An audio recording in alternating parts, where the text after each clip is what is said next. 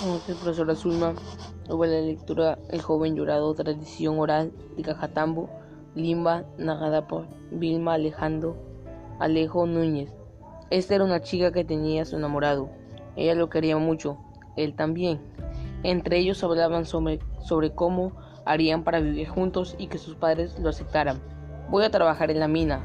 Apenas junte algo de plata, regreso. Entonces podremos decir a nuestros padres que somos enamorados.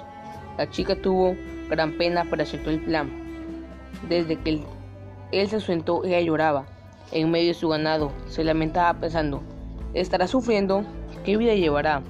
No quería ir a su casa del pueblo.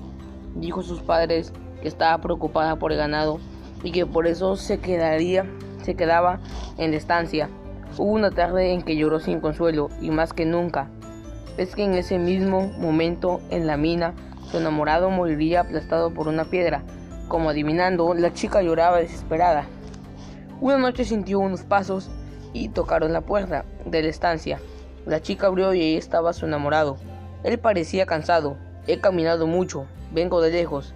Me has llorado demasiado, por eso he regresado. Y la chica le preparó algo de comer, pero él dijo que no tenía hambre.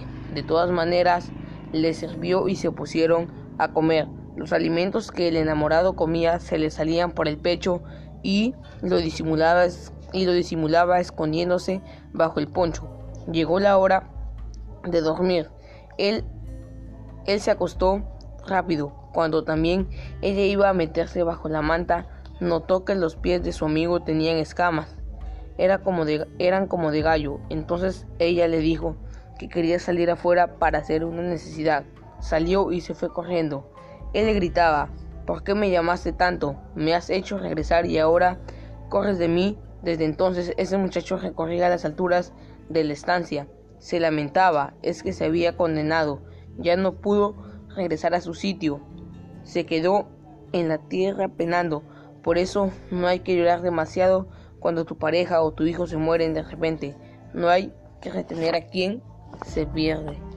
Gracias.